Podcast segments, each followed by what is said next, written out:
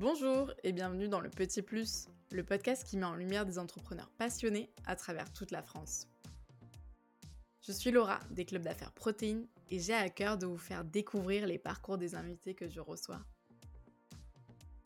Nous allons partir à la rencontre de ces différents profils pour qu'ils nous dévoilent les coulisses de leur quotidien et surtout la vraie vie d'un entrepreneur. Avec le Petit Plus, apprenez-en plus sur des métiers divers et variés tout en partageant avec nous un moment convivial.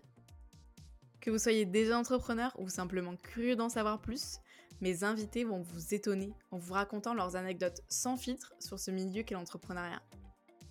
Installez-vous confortablement, le petit plus, ça démarre maintenant. Bonjour à tous, euh, j'ai l'immense plaisir aujourd'hui de recevoir Noël. Noël, bienvenue dans le Petit Plus. Est-ce que tu peux te présenter rapidement s'il te plaît? Bonjour, merci, euh, de m'avoir invité. Donc, je suis Noël Rock, euh, architecte d'intérieur. J'ai créé, créé mon agence il y a une bonne dizaine d'années, mais je suis architecte d'intérieur depuis plus de 25 ans. Été employée avant et j'ai décidé de me lancer à mon compte.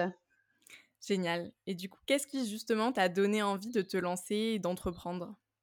Écoute, j'ai d'abord euh, eu une opportunité. Je me suis lancée euh, grâce à un ancien collègue qui montait son agence euh, spécialisée en architecture bois. Et voilà, moi, ça faisait un peu longtemps que j'étais en agence, je m'ennuyais fermement.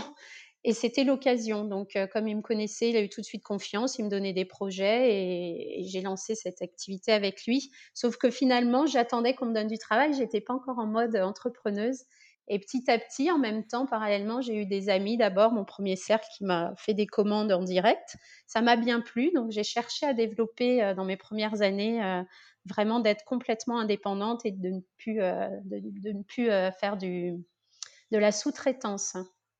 Et est-ce que tu n'as pas eu peur en te lançant justement à ton compte de ne plus avoir bah, ce revenu peut-être fixe que tu avais au début?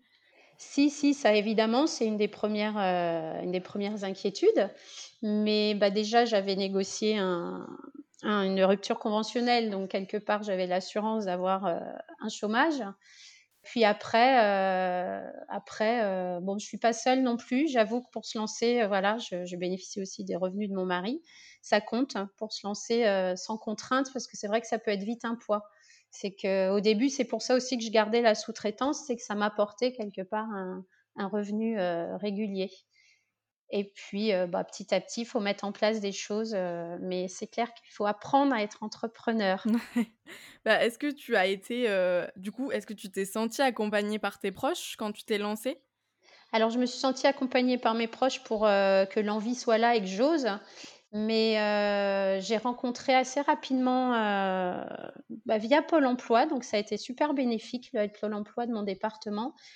J'ai rencontré une, association qui aide justement à, à, se lancer et qui nous donne des outils qu'on n'a pas du tout quand on a un métier très spécifique. Euh, voilà, moi dans l'architecture, j'ai appris à dessiner, à faire mes projets, à transmettre, à, à construire, à démolir, mais être entrepreneur avec tout ce que ça entreprend, ben, je ne savais pas du tout. Donc j'ai découvert, euh, j'ai découvert les mots niche, les mots plan d'action, les mots, c'était du chinois, les mots concurrence, les mots, euh, oui, il y a de la concurrence, mais je peux en, faire quelque chose de positif. Ouais, j'ai découvert tout un univers et j'ai rencontré, euh, grâce à, à, cette association, des, des coachs. Je connaissais pas non plus ce métier coach d'affaires et coach euh, développement personnel et le tout euh, lié m'a vraiment énormément apporté. Justement, tu parlais d'apprendre à être entrepreneur. C'est comme ça finalement que tu as appris tout ce qu'il faut savoir sur l'entrepreneuriat. Oui, voilà, oui, oui, parce que c'est vrai que voilà, on est euh, ok, on a notre spécialité, mais entrepreneur, on, on l'est tous, quel que soit le métier qu'on fait derrière. Et j'ai rencontré des réseaux avant de rencontrer des réseaux euh, de recommandations comme Protéines. J'ai rencontré un réseau euh, pour apprendre à être entrepreneur. Et ça a été vraiment un beau tremplin pour y croire, pour avoir confiance. Et au bout d'un moment, j'en ai même oublié mon ma partie euh, sous-traitance. je, m'étais dit, allez, j'aimerais beaucoup avoir 80-20 ou 50-50. Puis un jour, euh, la personne qui m'a fait rencontrer ce, ce club d'entrepreneurs m'a dit, euh, mais c'était très beau de voir Noël grandir, parce que je ne sais même pas si elle se souvient du 50-50. J'avais même oublié que je faisais de la sous-traitance au début. Donc voilà, après, ça prend quelques années avant effectivement de pouvoir gagner, d'avoir ces objectifs de, de, revenus. Mais en tout cas, ça aide énormément de bien s'entourer au départ, de ne mmh. pas rester seul. C'est ça. Et pour toi, justement, avoir confiance, c'est hyper important dans l'entrepreneuriat? Est-ce que c'est ça qui fait aussi la clé de la réussite? Ah oui, je trouve parce que quand on a confiance, on reflète une image et cette image, enfin, je pense que les gens le sentent. Il y a un très beau texte qui s'appelle «La loi de l'attraction» qui m'a été aussi donné, heu, via ces coachs et je l'ai trouvé extraordinaire parce que depuis, je l'ai vécu. J'ai eu ce sentiment que tout venait, un peu de rayonnement et heu, c'est vraiment voilà, si on a confiance en soi, on rayonne, si on rayonne, on attire, heu, si on donne aussi, il faut apprendre à donner, mais ça va avec la voilà, oui, oui, oui, vraiment, la confiance en soi est un des éléments essentiels. Et maintenant, bon, on va rentrer un petit peu dans les coulisses de ton métier. Heu, si tu devais nous amener dans une journée avec toi, comment elle serait ta journée? Ma journée, alors elles sont elles sont pas régulières du tout. C'est que je partage mon temps entre, heu, bah, être bien sûr, heu, à domicile. Je suis spécialisée dans la rénovation du particulier. Donc je m'occupe, heu, de l'intérieur, des maisons, des appartements et du coup, je suis beaucoup en déplacement puisque dès qu'on m'appelle, j'ai un bureau, mais je reçois très peu à mon bureau.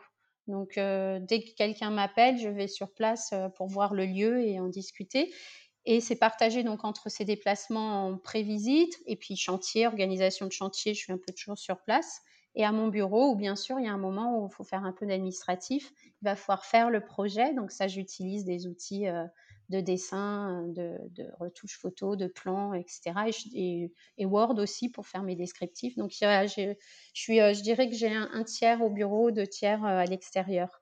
Donc ma journée type, ça va être plutôt étalé sur une semaine. C'est que j'essaie de concentrer les journées à l'extérieur et les journées au bureau pour, que mon temps soit plus, rentabilisé. Parce que si je sors tout le temps, j'ai du mal à m'y mettre et une voilà, une bonne demi-journée sur place, enfin, à mon bureau, c'est vraiment là que je peux être efficace pour avancer dans les projets et dans bah, ou la compta ou l'administratif, heu, avoir des longues plages, heu, au bureau. C'est ça. Il faut trouver cet équilibre entre le trouver ouais, déplacement ouais. et c'est ça. Ouais, ouais, c'est une Et justement, beh, comment tu abordes un un nouveau projet, en fait? Heu, comment, voilà, quand tu te déplaces chez le client, comment tu vas aborder ce projet-là?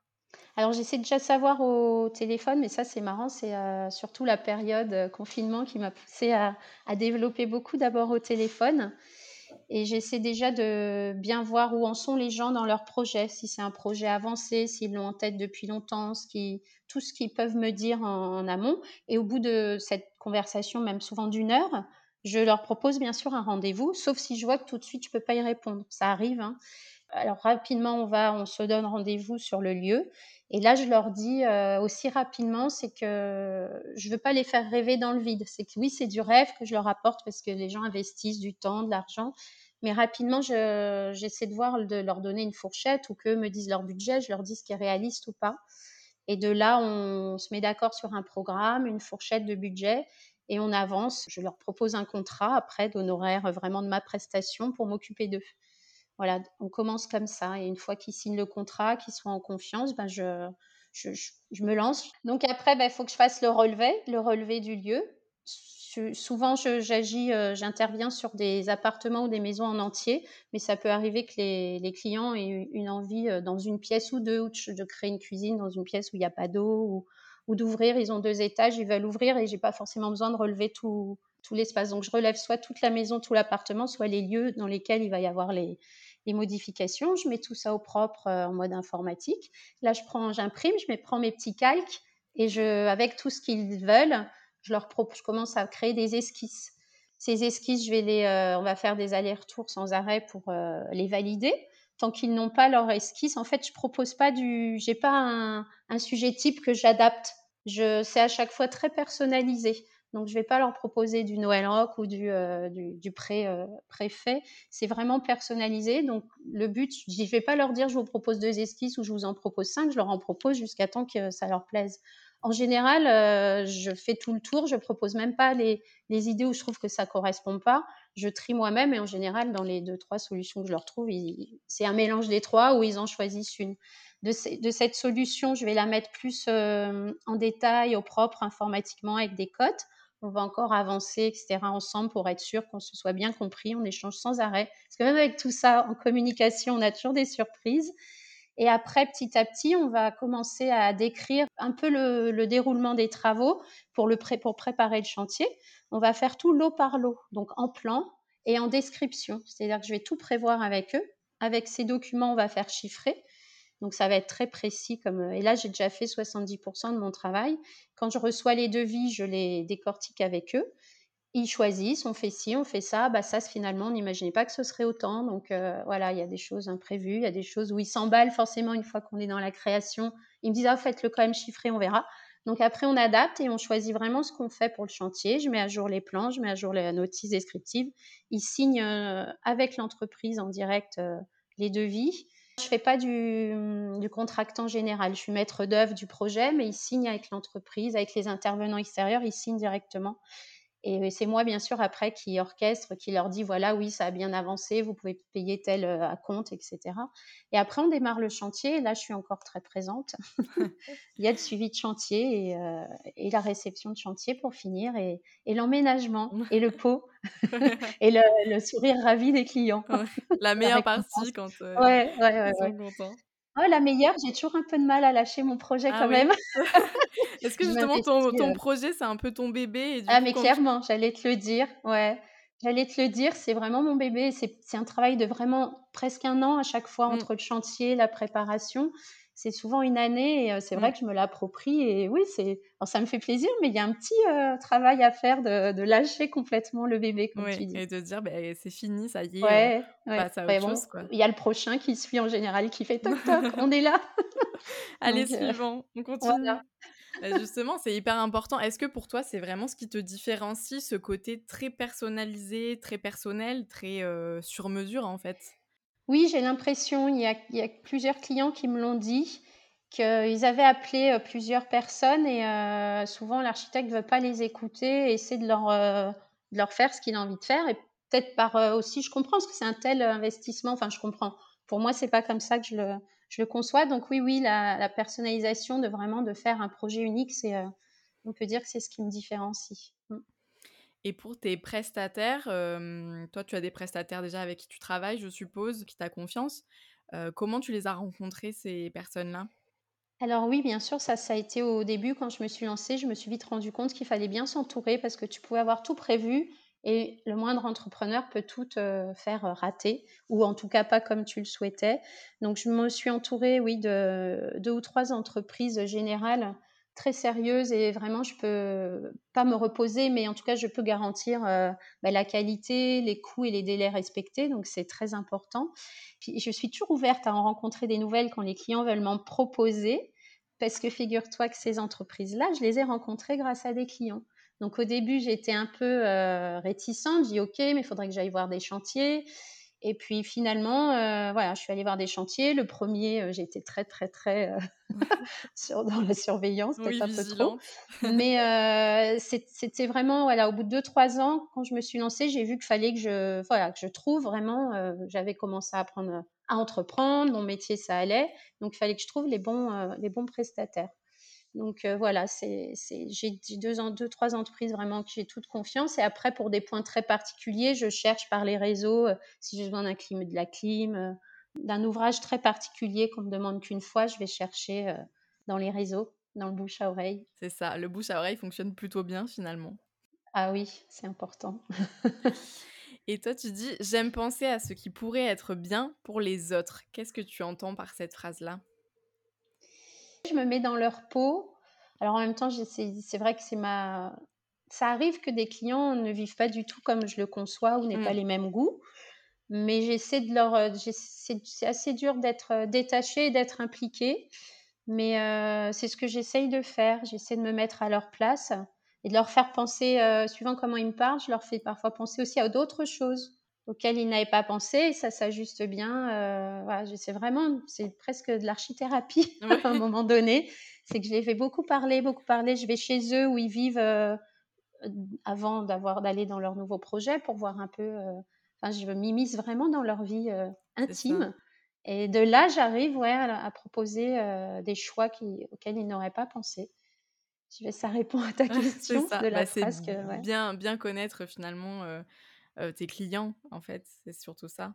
C'est un très long échange au début avant de, proposer quoi que ce soit. Et est-ce qu'il y a un projet qui t'a marqué plus qu'un autre? Je me dis ça à chaque fois et en fait, ils sont tous, Ils sont tous marquants parce qu'ils sont tous uniques et chaque client est aussi unique. Et concernant, bah, du coup, ton équilibre vie pro, vie perso, est-ce que tu arrives à bien faire cet équilibre-là ou est-ce que même après ta journée, tu penses encore au boulot tout le temps? Ah oui, oui, c'est très important, mais j'essaye. Il y a des moments où j'y arrive, des moments où j'y arrive pas. Donc je pense que c'est que je sais pas au point. J'ai pas de, effectivement, vu que je suis un peu dans la création, dans toujours penser à quelque chose, toujours vouloir penser à tout, c'est un peu non-stop.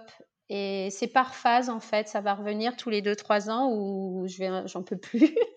Et je cherche d'autres moyens donc pour m'évader, pour vraiment couper la journée.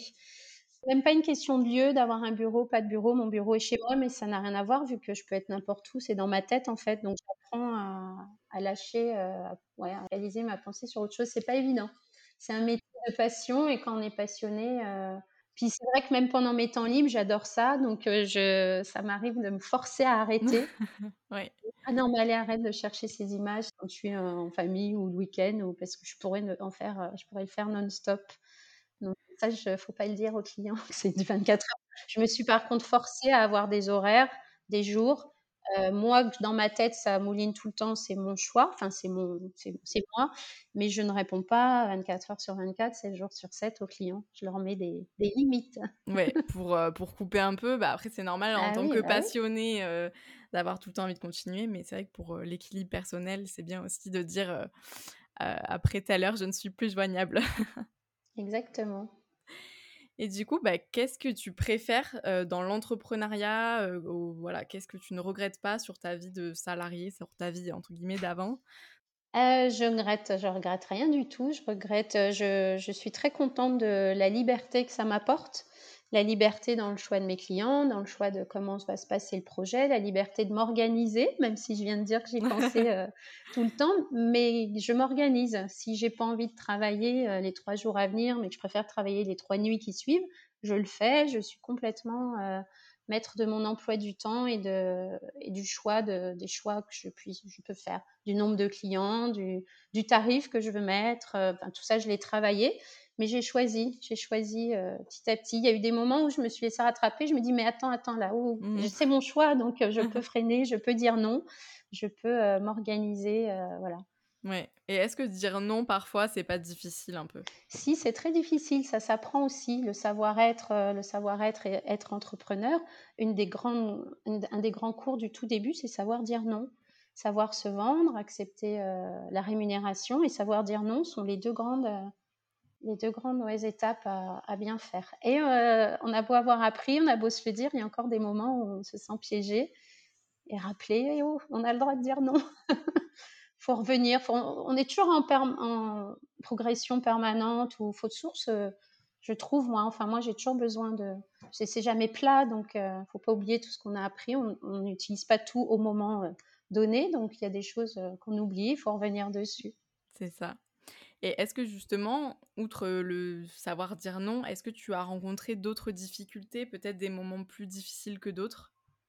Des moments plus difficiles que d'autres, je trouve que c'est dans la communication, dans pas toujours bien voir dès le début à qui on a affaire. Ça, j'ai encore, euh, voilà, il y a certains, certaines personnes, je pense que c'est un, c'est des choses aussi qu'on apprend en communication. Il y a certains profils euh, qui vont être très très différents de ceux qu'on a rencontrés ou de nous-mêmes.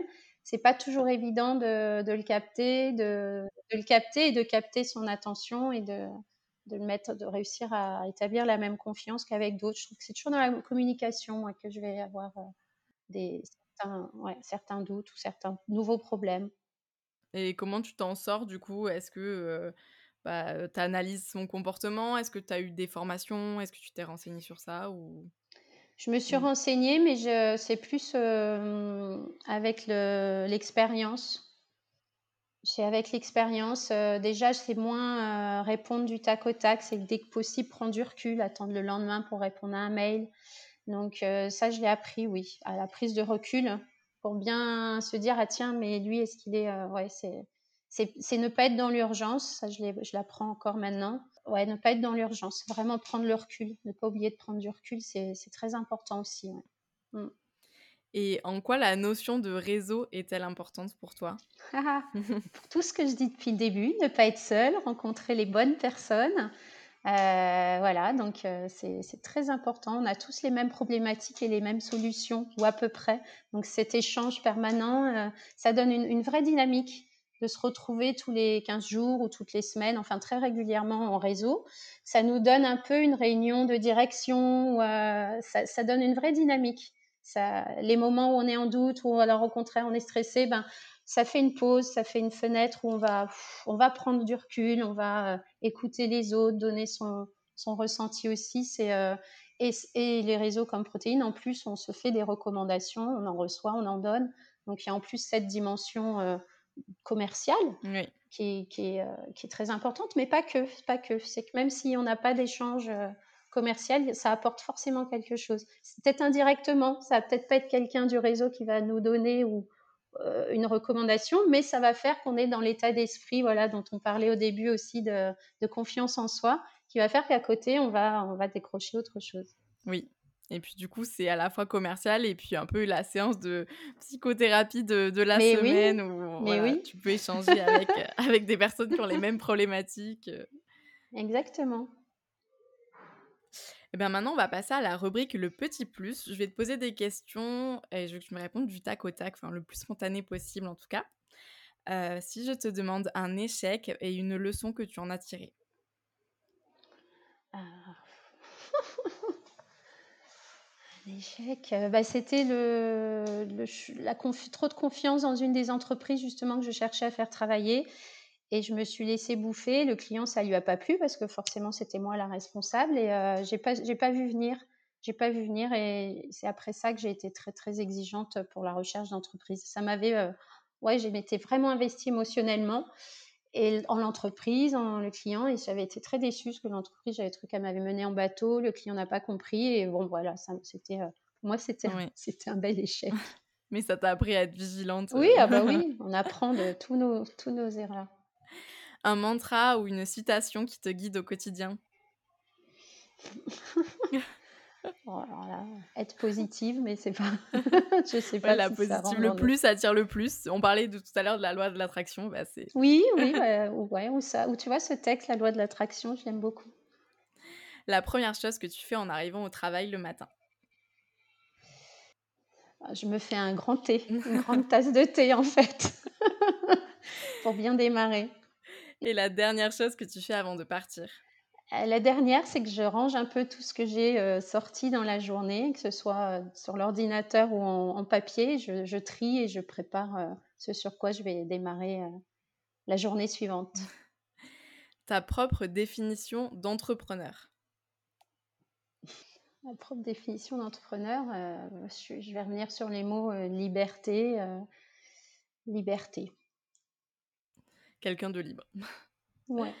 Et pour finir, le petit plus, qu'est-ce que tu aurais aimé qu'on te dise quand tu t'es lancé et que tu dirais aujourd'hui à quelqu'un qui se lance? Écoute, j'ai eu des gens qui m'ont appelé pour euh, se lancer dans ma spécialité. Elle a beaucoup apprécié. Je lui ai, je lui ai vraiment dit d'avoir confiance en elle et de bien, bien, bien savoir où elle voulait aller, avoir un bel, bel objectif, une adresse, un lieu, euh, tout, tout le plus précis possible. Et, et d'y aller, de se donner les sous-étapes pour y aller. Ouais, de se faire entourer aussi, ouais, de se faire bien entourer. Bah, merci beaucoup Noël pour cet échange. Merci Laura, merci à toi. Merci pour votre écoute. Cet épisode est maintenant terminé et j'espère qu'il vous aura inspiré autant que moi.